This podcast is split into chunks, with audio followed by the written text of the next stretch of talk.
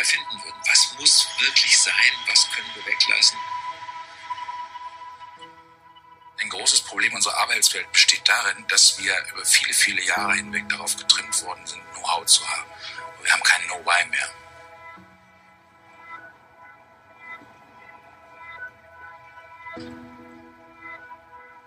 Ich erlebe viele Führungskräfte, die auf der Suche sind und die spüren, sie wollen menschlich führen. Wofür macht es Sinn, sich einzusetzen? Und als Mensch, nicht als Unternehmen.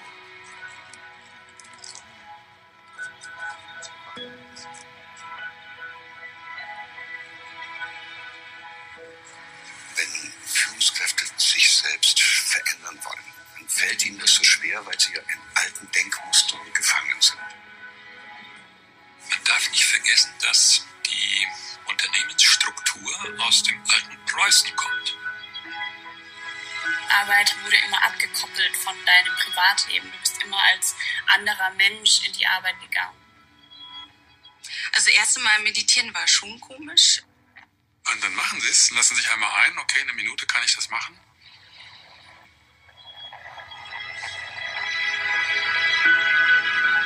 Arbeit ist nicht mehr 9 bis 5 und ähm, Hierarchien sind nicht mehr von oben nach unten. Das wird sich auflösen.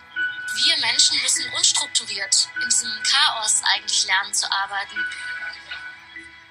Was ist eigentlich der wirkliche Sinn dessen, was wir da tun?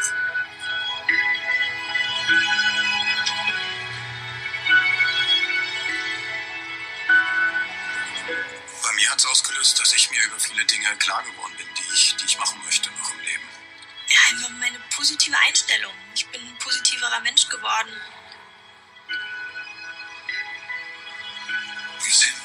In einem Umwälzungs-, Verwandlungs-, Veränderungsprozess, der so gewaltig ist wie der von der Agrargesellschaft und Industriegesellschaft. Werf dein Handwerkszeug weg und spring in neues kaltes Wasser. Hallo und herzlich willkommen in dem Schöner führt keiner Podcast. Und was habe ich jetzt eben gerade getan? Ich habe dir heute einen Trailer von vorgespielt von dem Film, der im März in die Kinos kommt, Die Stille Revolution.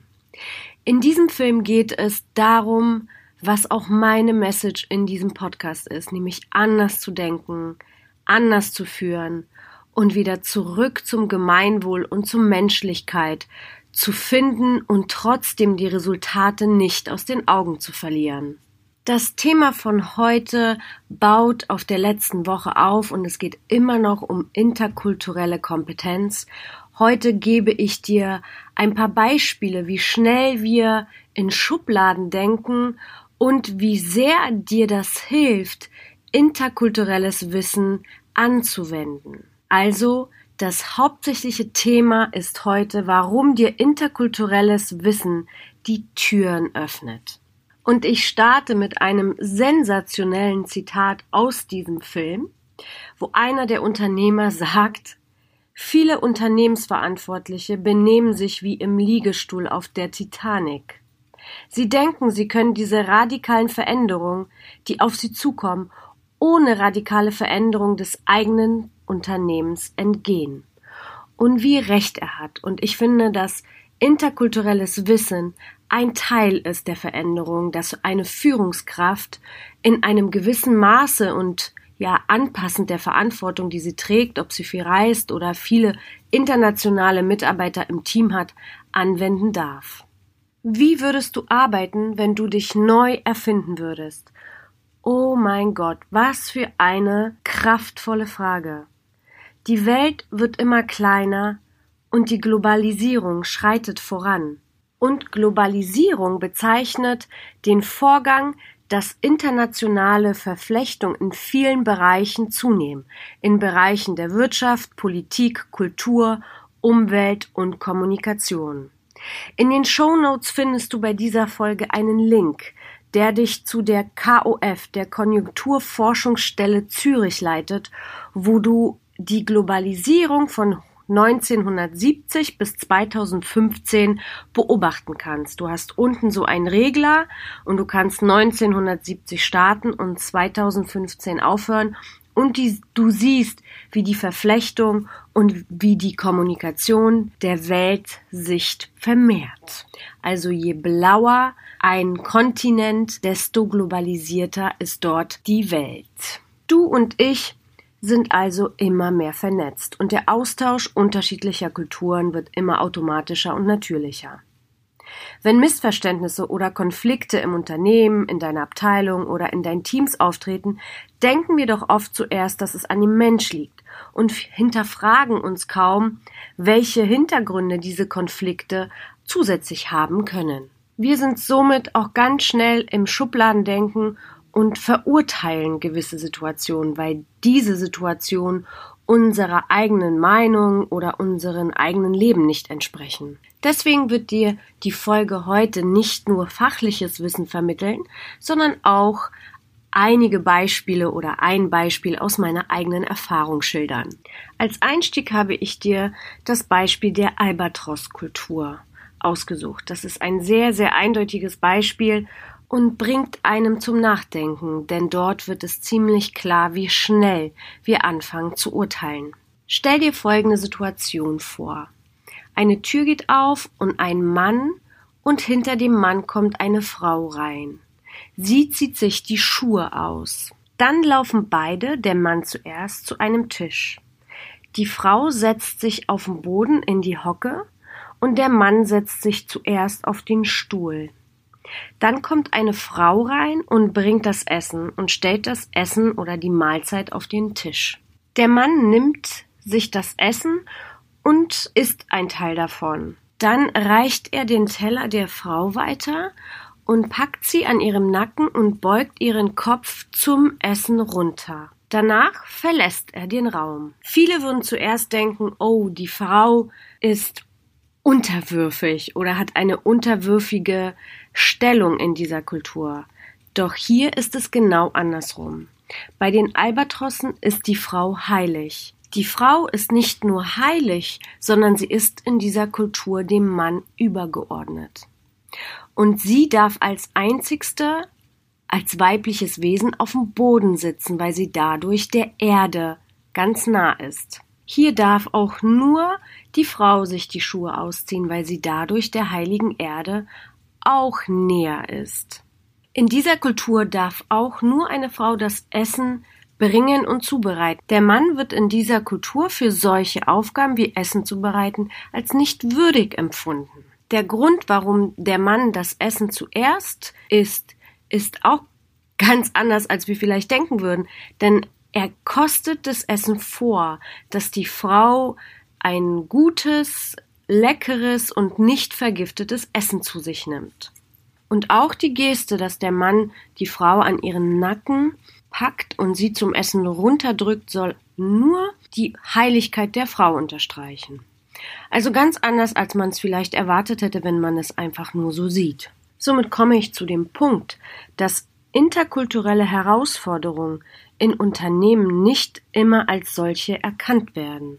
Interkulturelle Kompetenz aufzubauen ist eine wundervolle Sache und kann in deinem Team eine unglaublich kraftvolle positive Veränderung mit sich führen, weil deine Perspektive sich automatisch ändert und du viele, viele Dinge entspannter betrachtest und auch viel leichter leiten kannst.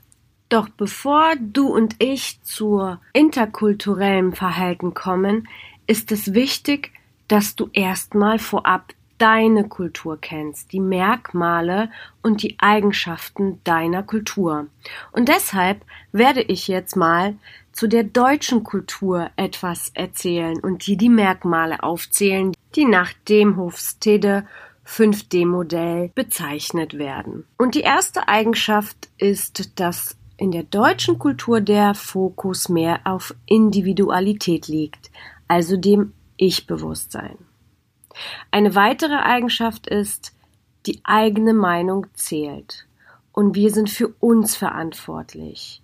Mehr als anderen Gruppen oder Gesellschaften oder der Familie gegenüber. Die deutsche Kultur liebt Regeln mehr als Flexibilität. Wenn hier jemand aus der Reihe tanzt, den Müll nicht richtig wegbringt oder die Spur mal, sagen wir mal, einen halben Meter überfährt, da reagieren die Deutschen doch recht zügig darauf. Die deutsche Kultur verhält sich also aus der Perspektive heraus immer korrekt und ist natürlich schnell im Kategorisieren, wenn sich jemand anders verhält. In der deutschen Kultur ist die Hierarchie auch flach und sie bietet Freiheit, die eigene Meinung, du hast Freiheit und Toleranz in jeder Richtung. Die Männlichkeit der deutschen Kultur ist eher hoch, was so viel bedeutet wie entscheidungsfreudig, Wettbewerb und leistungsorientiert zu sein. Die deutsche Kultur hat den Drang zum Übertreffen und Ergebnisse zu liefern. Dann findet in der deutschen Kultur die Kommunikation in klarer Sprache statt. Es wird Inhalt vermittelt und wenig über Körpersprache oder Gestik kommuniziert. Die Deutschen kommen immer klar auf den Punkt und Reden ist ein ganz wichtiger Bestandteil. Mein Mentor hat immer gesagt, die deutsche Kultur ist wie ein perfekter Motor. Alles passt, jedes Rädchen ist aufeinander abgestimmt und es funktioniert, hält Jahre und bietet Qualität. Und nicht umsonst gibt es Made in Germany, wo jeder sofort diesen Satz mit Qualität verbindet. Und egal in welchem Land ich schon gearbeitet habe, wenn es bei, um einen Deutschen ging, dann war Pünktlichkeit eins der ersten Merkmale, die viele Unternehmen geäußert haben, warum sie auch mit deutschen Mitarbeitern wirklich gerne zusammenarbeiten, weil dort die Zuverlässigkeit, Pünktlichkeit eine ganz große Rolle spielt. Somit sind Firmen wie Audi, Mercedes, BMW, Miele und Lufthansa ein ganz eindeutiger Indikator für die Motorkultur und zusätzlich ein Indikator, dass die deutsche Kultur von der Industrialisierung deutlich geprägt ist. Aber warum ist das für dich wichtig? Warum solltest du deine Kultur so gut kennen? Und das werde ich dir jetzt erklären. Weil dein Wissen und dein Bewusstsein über die Merkmale deiner Kultur dich flexibler, offener und entspannter dem gegenüber sein lässt, wenn es zu Kritiksituationen kommt und dir vorgeworfen wird vielleicht sogar, du wärst so und so. Wenn du dich mit kulturellem Wissen beschäftigst, dann wirst du automatisch offener und das Fremde oder das Ungewohnte als anders zu akzeptieren ähm, bereit bist. Du kannst das Ungewohnte auch besser wahrnehmen und was das Ungewohnte bedeuten könnte oder woher es kommen könnte. Du erkennst auch andere Alternativen und andere Perspektiven an. Du bist fähig, Missverständnisse frühzeitig zu erkennen und bist fähig, Konflikte vorzubeugen und sogar zu bewältigen, wenn es, wenn du in eine Situation äh, des Konfliktes gerätst. Du kannst viel menschlicher auf Unterschiede eingehen, verstehst das Verhalten der anderen oder der zwei Parteien in der Tiefe oder drei, je nachdem, wie viele unterschiedliche Nationalitäten du in deinem Team hast. Und genau das schafft eine neue Kultur, die Interkultur. Das ist die Stärke der interkulturellen Führung. Beide Kulturen in Verhandlungen, Konflikten oder Missverständnissen richtig einzusetzen. Das müssen natürlich auch nicht beide Kulturen sein, sondern je nachdem, mit wie vielen unterschiedlichen Kulturen du es beruflich zu tun hast. Ich möchte dir auch noch ein, eine Konfliktsituation schildern, in der ich selbst dabei war. Dieser Konflikt stellt ein wunderbares Beispiel dar, wie Kulturen sich missverstehen können und wenn keiner im Team damit umgehen kann oder es in eine positive Richtung lenken kann, kann das Ganze ganz schön nach hinten losgehen. In diesem Konflikt waren zwei Mitarbeiterinnen beteiligt. Die eine Mitarbeiterin war die deutsche Mitarbeiterin und die andere eine rumänische. Die eine Mitarbeiterin oder die deutsche Mitarbeiterin kam aus dem Personalwesen und die rumänische Mitarbeiterin war als Verkaufs- und Motivationscoach zuständig. Somit begegneten sich nicht nur zwei unterschiedliche Kulturen, sondern auch eine Person, die Regeln liebte und die andere, die irgendwo auch schon ein bisschen künstlerisch tätig war. Für die deutsche Mitarbeiterin war es also total normal, Fehler weiterzugeben oder zu kommunizieren, ganz direkt und inhaltlich bezogen, weil es für sie einfach kein gutes Gefühl war, wenn das stattgefunden hat oder wenn Fehler stattgefunden haben und diese nicht korrigiert oder kommuniziert und verbessert wurden. Fehler und mögliche Fehlerquellen wurden also sofort von ihr auf eine sehr direkte Art und Weise weiter kommuniziert. Die rumänische Mitarbeiterin fühlte sich aber weitaus mehr dem Team verbunden und fand es total ungerecht, Fehler so direkt anzusprechen, denn sie fand, dass Fehler einen Raum haben dürften und das Ganze doch bitte mehr team- und menschlich orientiert ablaufen sollte. Also sie wollte mehr Rücksicht auf die Mitarbeiter nehmen und vielleicht die sehr direkte Kommunikation etwas abschwächen. Sie fingen also an, sich gegenseitig zu kritisieren und es passierte Folgendes. Beide Führungskräfte hatten andere Führungsverantwortung und kamen zusätzlich aus unterschiedlichen Kulturen. Die rumänische Mitarbeiter konnte ihre Emotionen nicht bremsen und wurde, ja, in ihrer Körpersprache schon aggressiv. Sie, sie konnte das inhaltlich nicht kommunizieren und die ganze Wut spiegelte, spiegelte sich in ihrer Körpersprache wieder. Die deutsche Mitarbeiterin wiederum konnte das gar nicht verstehen, warum man die Emotionen nicht besser im Griff hat. Die rumänische Mitarbeiterin hat natürlich eine sehr hohe Machtdistanz in ihrer Kultur und war somit sehr dominant. Die deutsche Mitarbeiterin hat wiederum wirklich versucht, mit Inhalt und guter Kommunikation der Gegenpartei zu erklären, sachlich zu erklären, warum sie so gehandelt habe. Das fand aber wiederum kein Gehör. Die deutsche Mitarbeiterin hatte also die Resultate im Kopf und wollte das optimieren und das Beste geben und die rumänische Mitarbeiterin war für das Team da. Sie hat die sogenannte Familie beschützen wollen, was beides total unterschiedliche Ursprünge in der Kultur hat. Wäre in diesem Konflikt keiner dabei gewesen, der diesen Konflikt hätte etwas anders lenken können, wäre das mit, sicher, mit Sicherheit nicht ganz so glimpflich verlaufen.